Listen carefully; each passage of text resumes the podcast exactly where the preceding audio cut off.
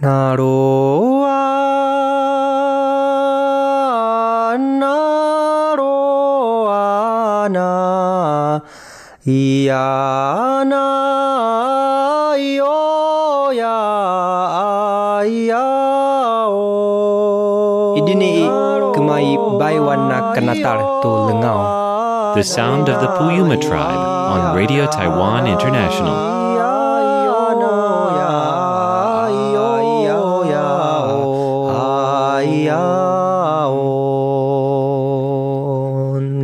Thanks for being with us here today on Radio Taiwan International for today's English language feature programs. Coming up ahead this hour, we'll have Chinese Culture 101 with Paula Chow, and Shirley Lin will be along to bring us a selection of popular music in Jukebox Republic. But we're going to get the week underway with Here in Taiwan.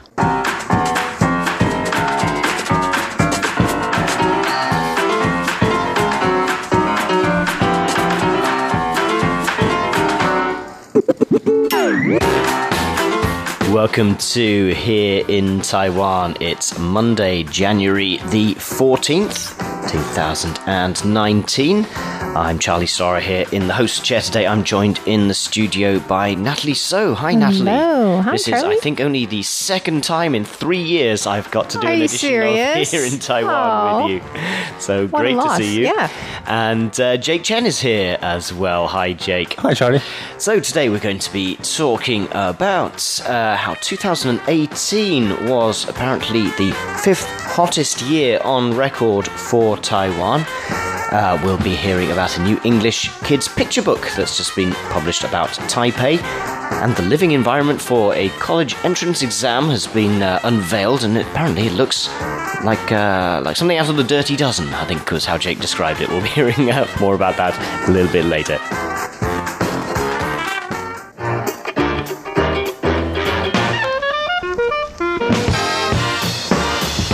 Okay, Jake. Well, why don't we let's start off with uh, with that story. Actually, the, the the dirty dozen line that I came up with that my myself. That was, but the way you described this sort of uh, this environment for uh, a uh, college students uh, looking to take their exams. That's what it sort of put me in mind of. Tell us more. Right. Uh, sorry. This is. Uh, I just need to clarify. This is actually for the exam makers, um, because uh, we're talking about GSAT, uh, the General Scholastic Ability Test, one of the three major tests for. Uh, high schoolers who graduate from high school and are about to uh, enter uh, college and universities in Taiwan. So, to keep the questions from leaking is the top priority uh, for the exam makers. So, they are required to live in this. It really looks like a boot camp, doesn't it? You see a lot of uh, bunk beds Oh, closely, dear. It does, yeah. closely put I together. said dirty dozen. Now I'm thinking full metal jacket. Thinking of uh, that you can get that shouty sergeant going to come in there and walk up and down. right. aisles. Let's hope uh, none of them walks up to a men's bathroom in the middle of the night. Anyway, I'm, I'm, I'm, I digress. Oh, that's from the yeah. Spoilers, spoilers. Right. That film was thirty years old, but maybe some people haven't seen it. Yeah. Uh, so, okay, so this is so right. I got it wrong. This Hmm. is not for the people taking exams, going away to like exam camp. This is if you're actually working on the test paper itself. Right. You Oh, have to do it in this kind of. Uh, Inv- yeah. So they have to be locked up in this place. I mean, not really locked up, but they have to be. Uh, they have to stay here. they have to agree- Afraid that um, the questions will be leaked. Exactly. Uh, they have to agree to not leave the confines until the exam takes place, which is uh, uh, fairly soon. Uh, it's going to take place in the uh, 25th, so roughly uh, That's scary. oh, two weeks from now. Yeah. if you're if you're doing jury duty, at least you get to go I home. know, really. right. Um, because in the past there have been incidents where some of the questions have been leaked uh, ahead of the exam, which, which Right. caused quite Bribery. a. So It's probably a presumably, big while you're in there as well, you've got no, you can't use any communication devices. That's then is that also right? You- not- you- you get your phone taken away from you, so you. you, you get your phone taken away, and uh, there's only they don't they only have one of those. Uh, no, there's no wireless internet. You only have LAN, so so computers connected with wires. Like the, only a given number of computers has those internets. Okay. and um, you, you do have a uh, number of I think basic living uh, creature comfort. Uh, should I put it? okay, Um, okay, yeah. What's what's the upside? Do they have a ping pong and table at housing. least? Food, what else? housing, uh, showers. Uh, you, you do How get much a do they pay these people? swimming pool for the A time being. swimming pool? So you get to work out, I guess. Outdoor? and release indoor, Indoor, and that's good. release some of the frustrations while you're there. Um, there's going to be 80 people in total who are going to work on the test. It's a Wow. pretty large scale test, so uh, good luck to uh, these uh, 80 uh, men Yeah. and I hope they pay them well. I, I sure hope so.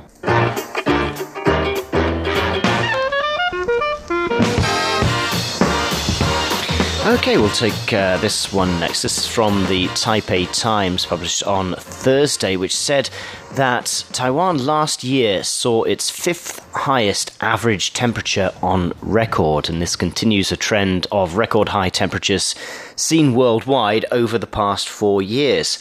The average temperature in Taiwan was 24.22 Celsius last year. I guess that's the average temperature, like round the clock all day. That's kind of a nice temperature, actually. That would be that would be It's not comfortable too if bad. we could just yeah if we, could- if we Stay that way set every that. day, but a lot of times it goes much higher. If we had sort of cruise control and, and we just set it at that comfortable twenty four. Yeah. That would be yeah, that, would would be be, nice. perfect. But uh, no, it's uh, yes, you, it was getting up into usually gets up into the high 30s Celsius, doesn't it, in the summer? And it's Yes. very sticky as well, uh, very very uh, humid. Right. Um, uh, so 24.22 degrees Celsius was a bit of a drop compared to 2016 and 2017, which were the all-time high ones, which are Oh, wow. 24.4 degrees Celsius. The second highest average temperature was recorded in 1998, 24.39 Celsius. That one looks like a bit of an outlier because the fourth highest was 24.3 degrees in 2015. So, four of the five hottest years on record have been the past four Five years. years. Right. Yeah. Uh, global average temperatures have been following a similar trend due to the effects of climate change, with the past four years being the four hottest on record for the planet. Uh, last year's global average temperature of 14.7 degrees Celsius was the fourth highest on record and 0.4 degrees Celsius warmer than the average between 1981 and 2010. Peng Chi-ming, who's a assistant professor at National Central University, says there are indications the warming pattern in Taiwan would likely be more pronounced in winter rather than summer. What he means by that is that the summer may stay around about the same, um, while winter could be increasingly warmer. That's good news, though. You don't want the summer to get hotter here. Right. And this winter, I think we're feeling the effect of the of the change. It's, It's uh, a really nice day today. pretty warm It's winter, like yeah. 70 some degrees um, Yeah. Fahrenheit. It's perfect 24 uh, ish spring day. today. Yeah. Yeah. It's, yes, it's around about the the average is around hitting that twenty four point two two average Yeah. that we like. Yes, that's right. I mean, like December, I think was was pretty warm. Apart from you know about one week, it was it was quite warm temperatures and, and clear skies for most of the month. Uh, the average temperature last month was twenty point nine degrees Celsius, and that's the third highest level for that month since the bureau started keeping records in 1947. So yes, if you felt like December was particularly warm, it was. It wasn't. You weren't just imagining it.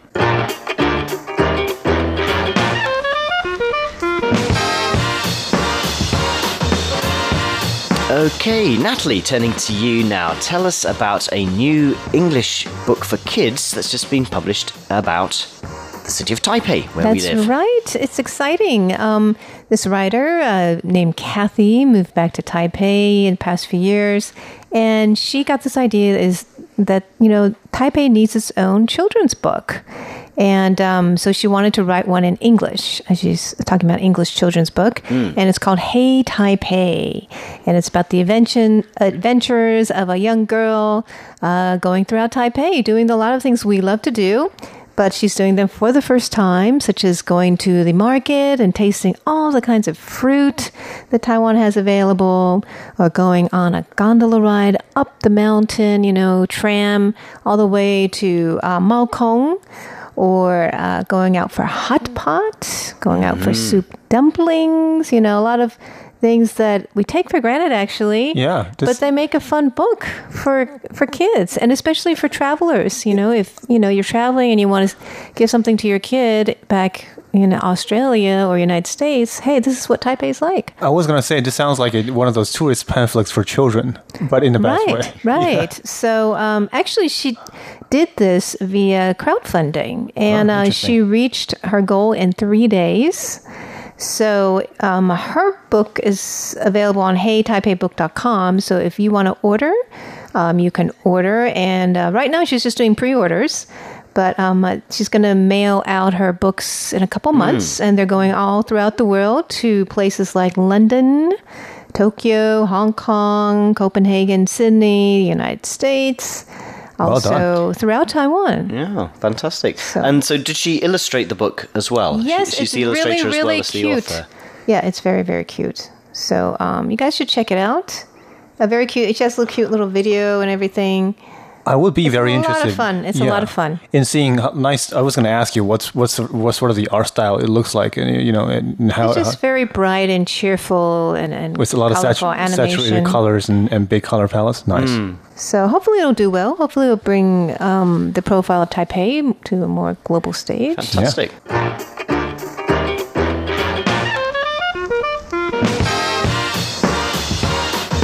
Okay, finally today we'll go back to you, Jake. Tell us the story uh, about an older couple who recently uh, tied the knot in quite unusual circumstances.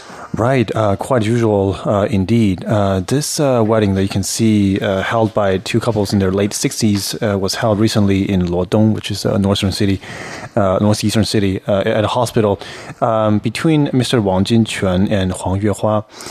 They met in their middle age and they've been together for 20 something years. And interestingly enough, they're both from the Amis tribe, one of the indigenous tribes here in, Ah, I see. Yes, in Taiwan. Yes, we've got quite a few Amis people in um, in Yilan County. Luodong's in Yilan County. Uh-huh, Yes, that's right. right, right there. Yilan. Yeah, yeah, good point.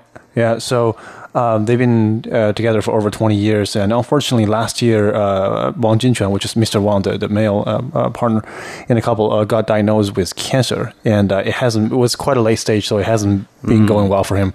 So uh, Huang Yuehua, uh, his uh, partner, now his wife, decided to to hold a wedding and tie the knots in the hospital. So um, yeah, just yesterday was held. Uh, it was it was a very moving one. Um, Mr. Uh, Wang clearly wasn't in good condition. He was. Uh, he has to be moved around on a wheelchair, but he was very well dressed. Like he's dressed for the occasion, and, and he he he um, um, said that he, this is you know sort of the, the best moment that he's experienced in a very long time. So Oh, good good for the couple. wonderful. Yeah, good good for the couple. That's nice. Is there a reason why they had they hadn't taken that step before?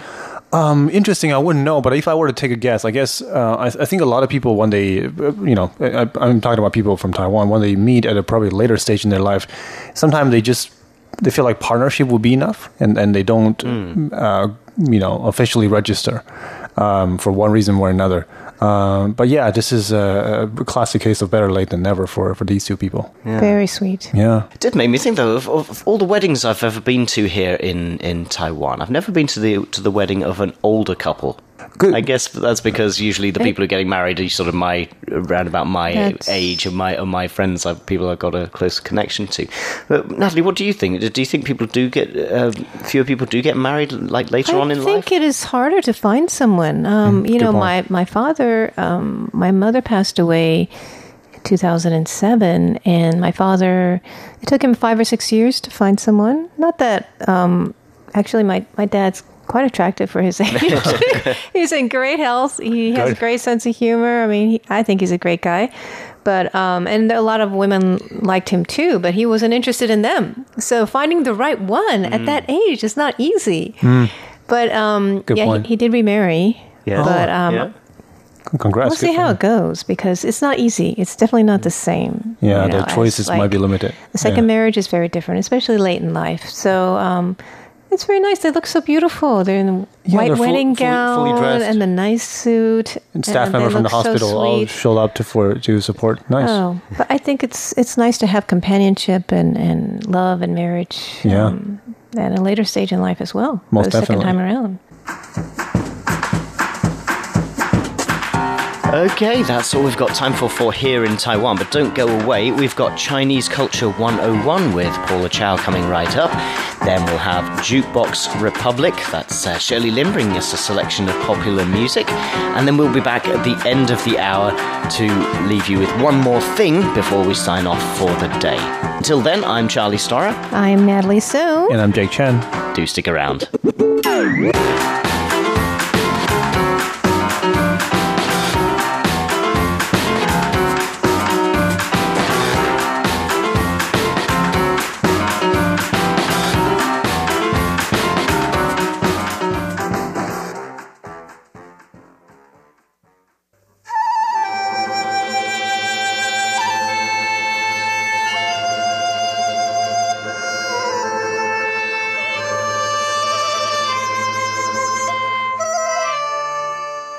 The music you're listening right now is a Kunqu piece.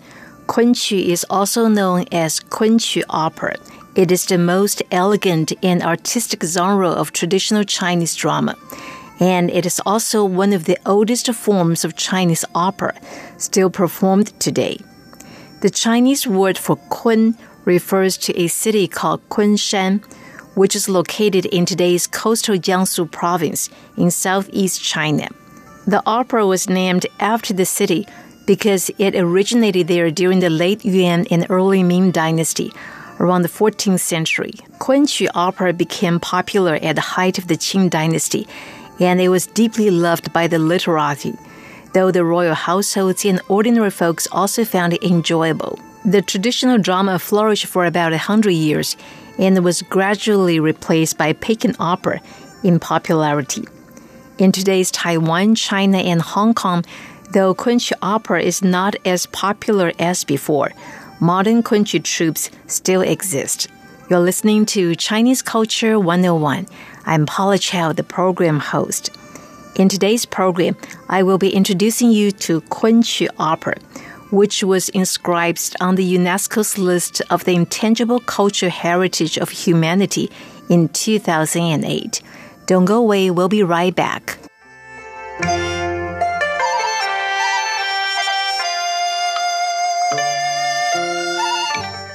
The performance of Kunqu opera encompasses dancing, singing, and recital as well. The opera has very dynamic structure and melody with distinctive features in its musical performance. The singing emphasizes control of the voice and changes in rhythms. It's so mild, exquisite, and sentimental that it is commonly called 水墨调. When translated literally into English, it means water polished music. Now let's take a listen.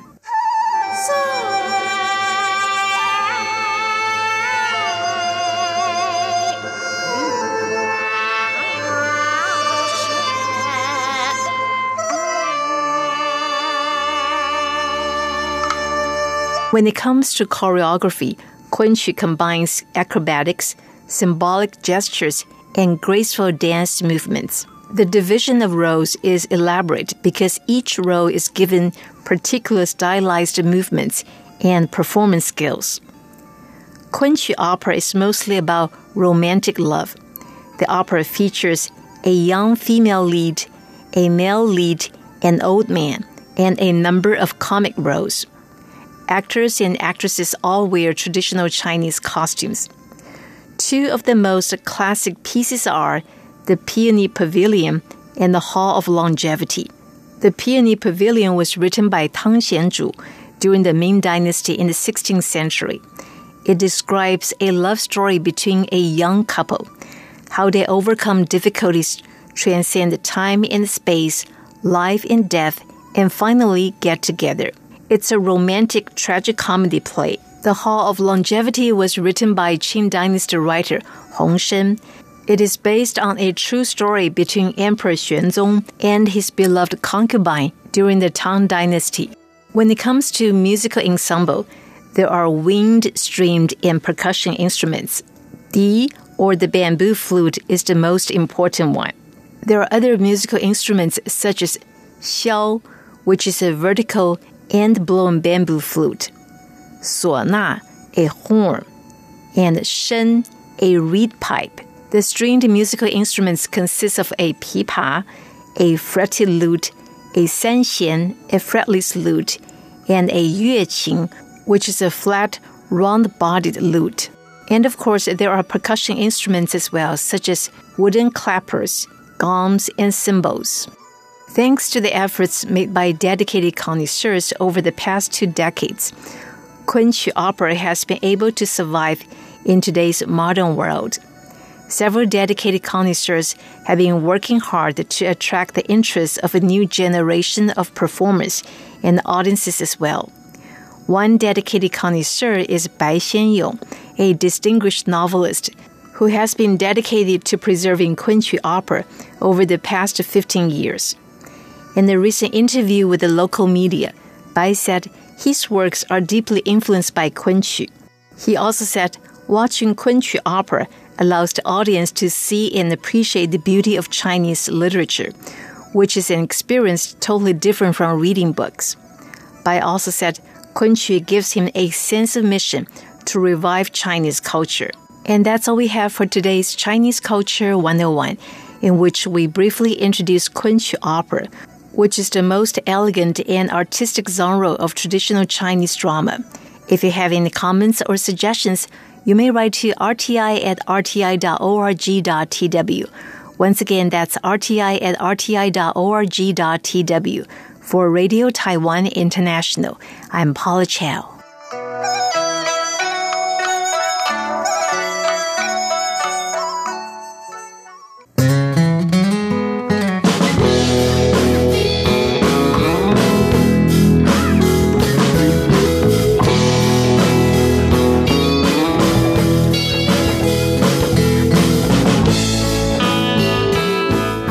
You've just tuned into Jukebox Republic. I'm Shirley Lin at Radio Taiwan International. It looks like I've never introduced Chen Shen, Bobby Chen, a talented Taiwanese singer and music producer. Might as well, because in December last year, he just came out with a new album called A Song with No Name on his 30th anniversary of his singing career and his second album in a year. Wow, who does that? Releasing two albums in the same year.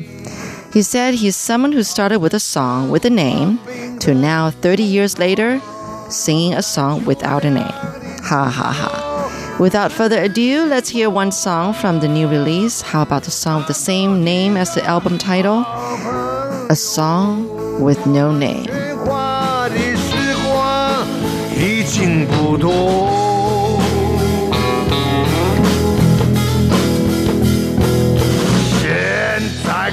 怎么办？你什么时候跟自己聊个天？送走了半生的宿醉。又迎来不知所措的后悔。老样是吉他的苦楚，坏了半辈子，早爱说真理是实现的是生死，恐怕永远都不会出生。现在应该怎么办？当感觉所有的热血都不好玩。刚刚送走了人的青春，才发现活在无歌的时代。老杨，你别烦，我们一起去琴弦扩充。也许在那儿可以找到我们以为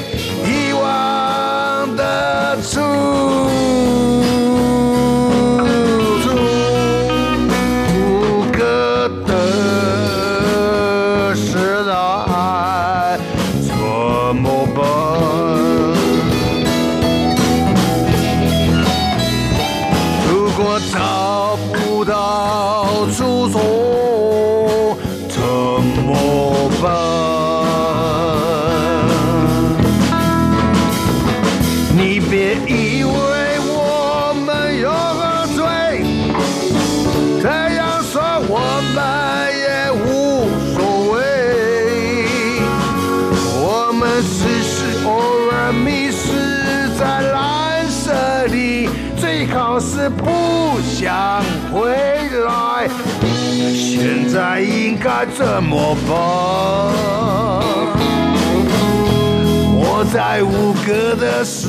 Isn't he quite a character?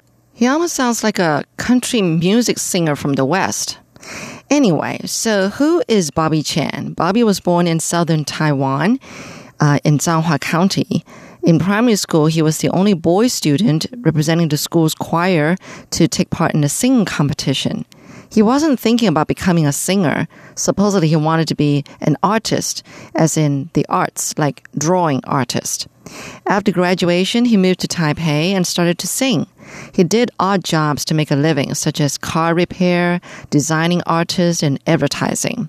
He auditioned to become a singer three times, but failed three times, before finally being accepted by Zhongyi, a recording company. And that was after he changed his name. His real name was Chen Zhishen, so they took off the middle character to uh, come up with his stage name, Chen Shen. He was first involved in backstage preparations and then became the assistant to Liu Jiachang, uh, a well-known Taiwanese singer, uh, starting in 1982. Several years later, Bobby attempted to compose his own music and finally made it into Rock Records, which is still one of the leading labels in Taiwan. Bobby published his first personal album called The Crowded Playground in 1988. He's still with Rock Records to this day after 30 years. Another song from the new album. This one is Ask the Dinosaur. 问大恐龙. Oh, sorry. 请问大恐龙.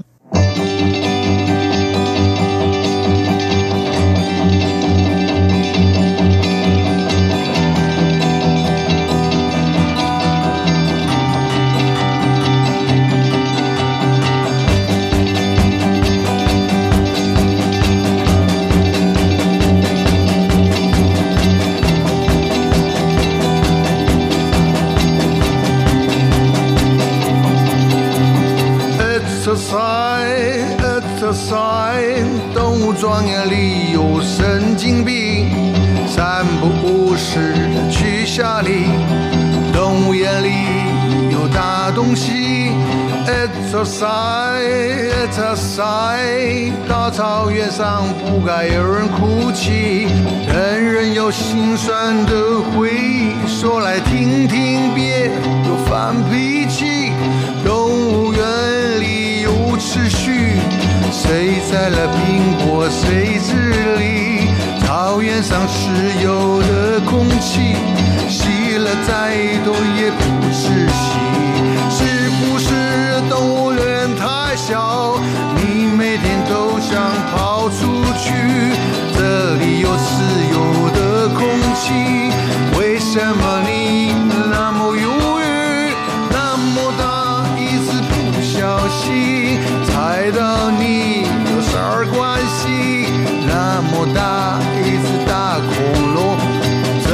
with tongue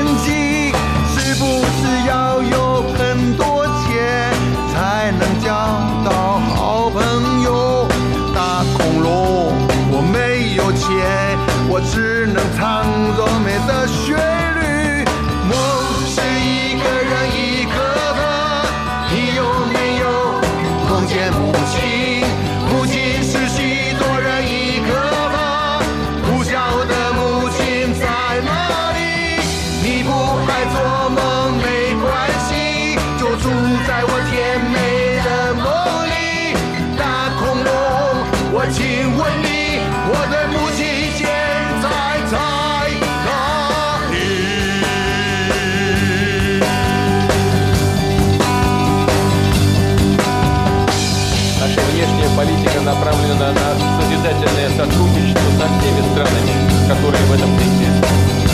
Именно поэтому на этих маневрах, на этих учениях присутствуют 87 наблюдателей. Society, society. Наш долг перед Россией. Обращаюсь сейчас к российским военнослужащим. Наш долг перед нашей страной Родиной. It's society, it's society. Желаю вам крепкого здоровья, бодрости, духа и новых успехов. Well, the last thing she said there was, it's a sign. It's a sign. S I G N. Okay, well, that was kind of a fun song there. Um, Bobby is actually a very outspoken person and had been in the news several times for starting a fight on the streets or something. One time, uh, he got into a fight with somebody on the streets and then he was hit on the head. So then he had to be sent to the hospital and got a few stitches, yes, on his head. So another time, he expressed his thoughts about the cross-strait service trade agreement. This was back in 2010. Um, that was when Taiwan and China signed the Economic Cooperation Framework Agreement, or ECFA. If you've been listening to our news, we were talking about a lot about ECFA uh, for a couple of years during then, uh, which was aimed to reduce tariffs between the two sides, and the trade agreement was part of the ECFA. Well, Bobby didn't agree to Taiwan signing that pact. He didn't agree with how some people were saying that, hey, if we refuse to sign the agreement, Taiwan is going to become marginalized. Anyway, he said he just didn't want the Chinese people to come to Taiwan. Yeah, that's what he said. He's he loves Taiwan. He doesn't want anybody in here. He said he has a lot of Chinese friends and he likes them a lot. You know, he often tells them that uh, he will talk about unification between Taiwan and China only if the Chinese people learn to close bathroom doors when they use the toilet. His statement caused much wrath from the Chinese netizens. As a result, his songs were banned from the majority of China's music streaming platforms, uh, I believe up till now. I know what he's talking about, about not closing the bathroom doors. I really didn't want to be reminded of that. You see, I was in China for the first time about 20 years ago. I'm sure things have changed a lot and improved a lot in China now. That was an eight day trip to China. The first stop was Qingdao on the coast. That was just beautiful. The weather was so nice. It was breezy, and I felt like I didn't have to shower for three days because I did not sweat at all. Then we went inlands, and uh, boy, it got hotter and hotter as we get inland. Uh, we climbed the Taiping Mountain, Taiping San, um, to see the sunrise, and it was very, very cold on the mountains. We had to rent these huge, long, military-looking padded overcoats to keep ourselves warm. The last stop was in Beijing, and it became very, very hot and sweaty. It was so hot because it was the middle of August then. But in all of these three places, I could never forget the visits to the public bathrooms. In Qingdao, I went to one which was literally a hole in the ground, and you could see everybody else's mess underneath. The second stop uh, on Taiping Mountain, we stayed at an old inn, and I don't remember if the bathroom had a door or not, but it was smelling so foul of urine that I had to smear some minty mosquito bite ointment under my nose in order to get some decent sleep that night. And then in Beijing, while walking on the streets, yes, I saw someone using the toilet without closing the door. In fact, I don't think there was a door to it. And then I'm not going to talk about my horrendous experience using a public toilet in Beijing. Their public toilet was outright public, all right? No walls. Everybody was just watching you do your business. Sorry, I said I wasn't going to say anything. All right, another song before I go on. This one would be No Sleep, 不睡 by Bobby Chan, Chen Sheng.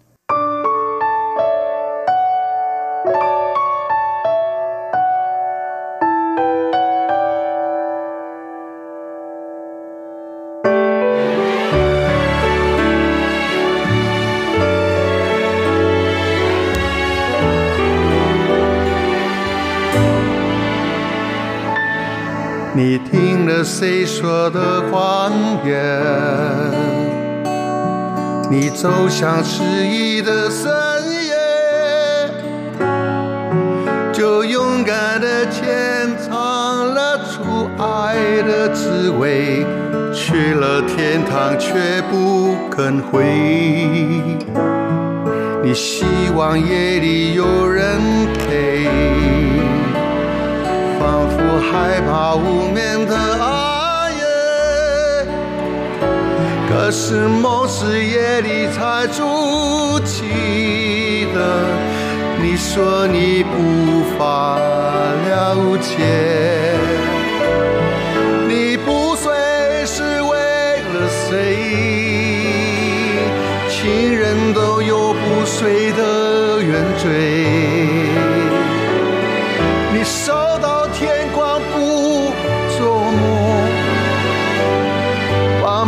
seen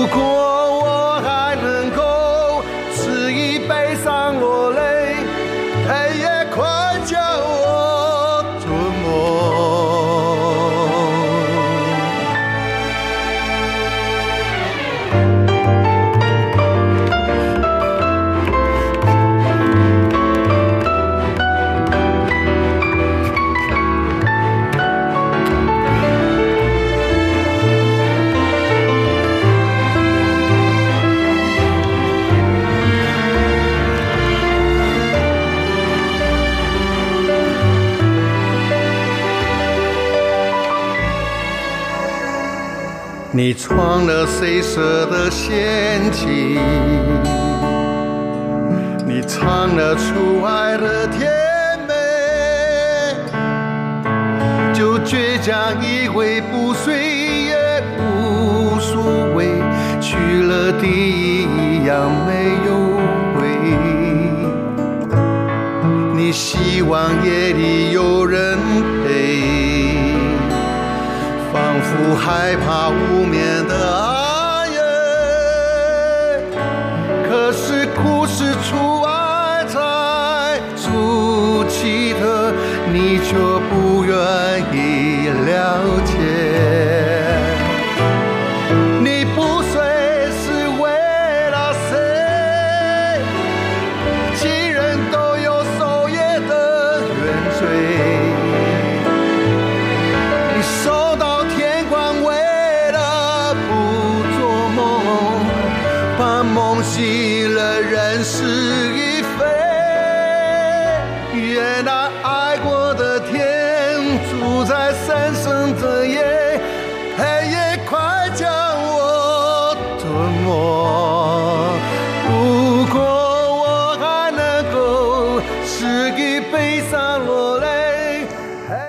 it's kind of interesting that Bobby came out with a release around this time because his rumored former girlfriend, Renee Liu, also a singer and actress, has just successfully directed her very first movie called Us and Them.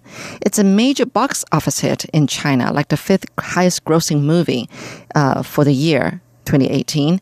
Netflix even decided to bring the film to over 190 countries around the world. Us and Them is a bittersweet love story of a young boy and girl who met on a train to go home for the Chinese New Year. Then they moved in together, struggled as a couple, and ended up breaking up. Ten years later, they met again on a flight home. The phrase that made the most impression from the movie was, We have everything, but we don't have us. It was rumored that the story was Renee's way of hinting at her past romance with Bobby Chen. At the time, Bobby, a married man, was like Renee's mentor in her music, and he really encouraged her singing. He thought he, she was good, and, and she is good, and Renee fell in love with him. Renee, affectionately known by her nickname Milk Tea, which was actually given her by Bobby, got married in 2011 and is now a mother. But with this love story movie, it might seem that she has not forgotten that bittersweet relationship that she had with Bobby. Anyway, thank you so much for tuning into Jukebox Republic. I'm Shirley Lin, and here's another song from Bobby Chen called Okay Ma, Are You Okay?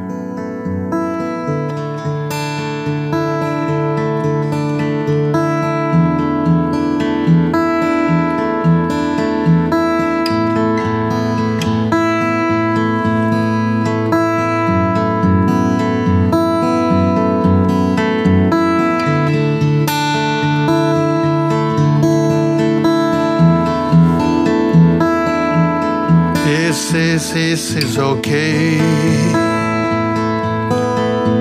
When I'm say sorry to you，或是我说故事给你听，也许去散步，去喝茶，去你想去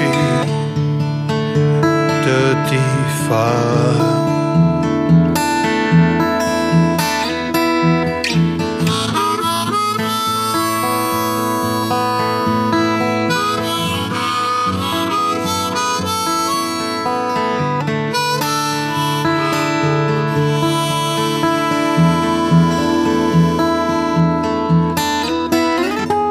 或是我们分别吧，然那么苦，不是有人对你比对自己好，或是我们分别吧，既然那么苦，既然有人对你。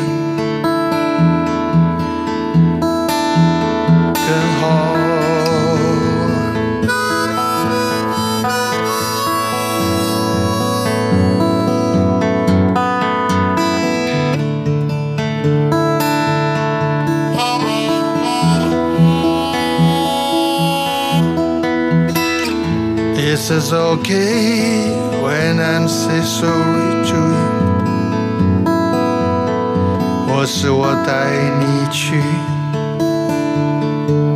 遥远的地方，也去去散步，去喝茶，去想你要去的任何地方。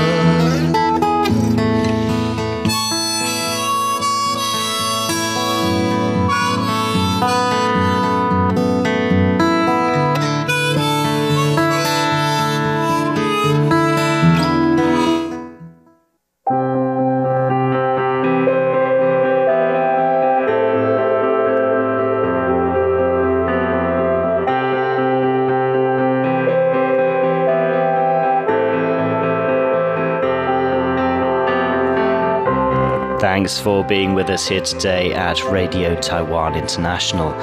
Well, I'm Charlie Storer back in the studio with Natalie So and Jake Chen, and we're going to leave you with one more thing. Natalie, you've got some tips for us on taking care of your dog over the Chinese New Year holiday.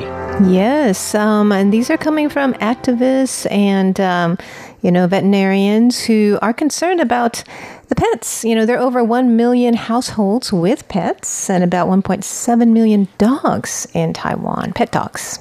So, why is Chinese New Year a particularly stressful time for Well, there, you know, you have a different routine. For example, the same thing that can happen to people um, can happen to dogs, and you can eat too much. And a lot of times, um, true. Yeah, and a lot of times the owners give them the leftovers, you know, from the Chinese New Year dinner, and they can get gastroenteritis. That is the most common ailment for dogs during the Lunar New Year. Right. So if you overfeed them with unhealthy food, just like you might do yourself, yeah, because it's what, not good for them. what seems to be a little a small amount of sugar and oil for us is actually a lot for the dog. And dogs Not actually good for us either. Right, it's not. I mean, it's not good for our health, but to imagine that large of a portion for them That's is true. definitely not healthy. And like you said earlier, I've, I was a dog owner before. A dog doesn't have the ability to stop eating just because he he or she feels full He doesn't know better. because they don't feel it. They don't. We they have don't to filter for them. They don't have the function, so you have to like you know portion their food. Is food. that right? Dogs are always hungry? They don't. They're not always hungry, but when there's food around, they're going to eat. Uh, if you give them food, they won't reject you. They won't reject you. Really? Even if they're really full? Even even when they're really full, they can literally eat themselves to to being really sick. Oh, gosh. Yeah. So Well, people do that too. That's this is true. so we have to like, Especially I think we have to be able to discern uh, ourselves how much is enough, right? And we're not. how much we're is not enough for our that superior dogs. to- you put it that way. So don't treat them like we usually treat ourselves. Right. Treat them, treat them better like you treat your family members. That's It's uh, true. Yeah, we So- expect dogs to submit to discipline, but we're not willing to apply it to ourselves. Yeah. Okay, there are a lot of other things that can happen to them. They can get um, fright, shocked from the sight and sound of fireworks. mm, that's true. So maybe you need to explain what they are to them, Yeah, or, it's okay. Don't worry. or uh, cover They're their happy. ears. They're you scaring know, the ghosts away. So- um, they can get frostbite from cold temperatures, but it's not very cold right now. They might get cold later.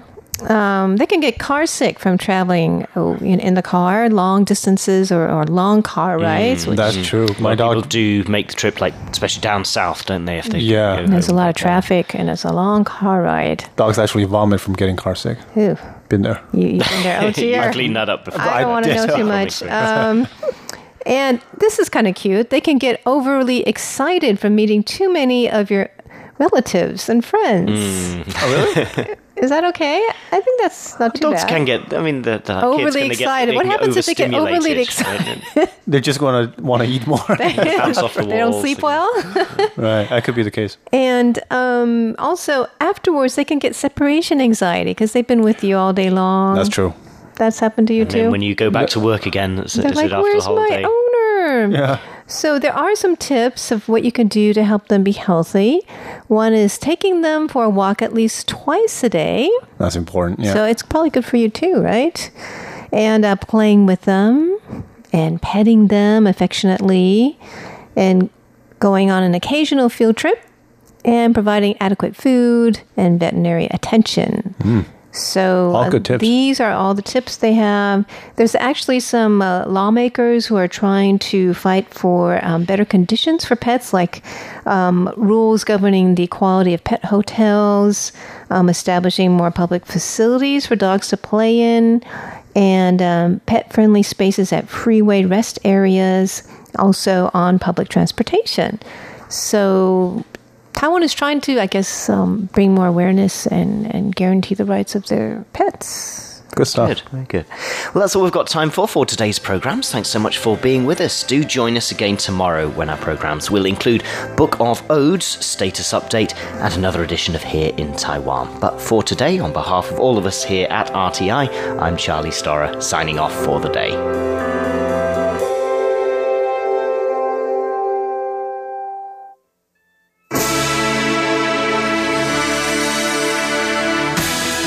Thank you for listening to Radio Taiwan International, broadcasting from Taipei, Taiwan. Check out our website at english.rti.org.tw. Again, that's english.rti.org.tw for the latest news and features from Taiwan. You can also listen to our programs and watch videos as well. Our 60 minute English language program can also be heard every day at the following times and frequencies. In southern China and South Asia from 1600 to 1700 UTC on 6180 kilohertz. Again, that's in southern China and South Asia from 1600 to 1700 UTC on 6180 kilohertz. And in Southeast Asia from 0300 to 0400 UTC on 15320 kilohertz. Again, that's in Southeast Asia from 0300 to 0400 UTC on 15320 kilohertz. We'd love to hear from you. Please send your comments to PO Box 123 199, Taipei, Taiwan. Again, that's PO Box 123 199, Taipei, Taiwan. Or send an email to rti at rti.org.tw. Again, that's rti at rti.org.tw. Also, visit us on Facebook. The address is fb.me forward slash Radio Taiwan International. Once again, on Facebook, we're located at fb.me forward slash Radio Taiwan International for videos, photos, and news of interest from Taiwan. Thank you once again for listening to Radio Taiwan International.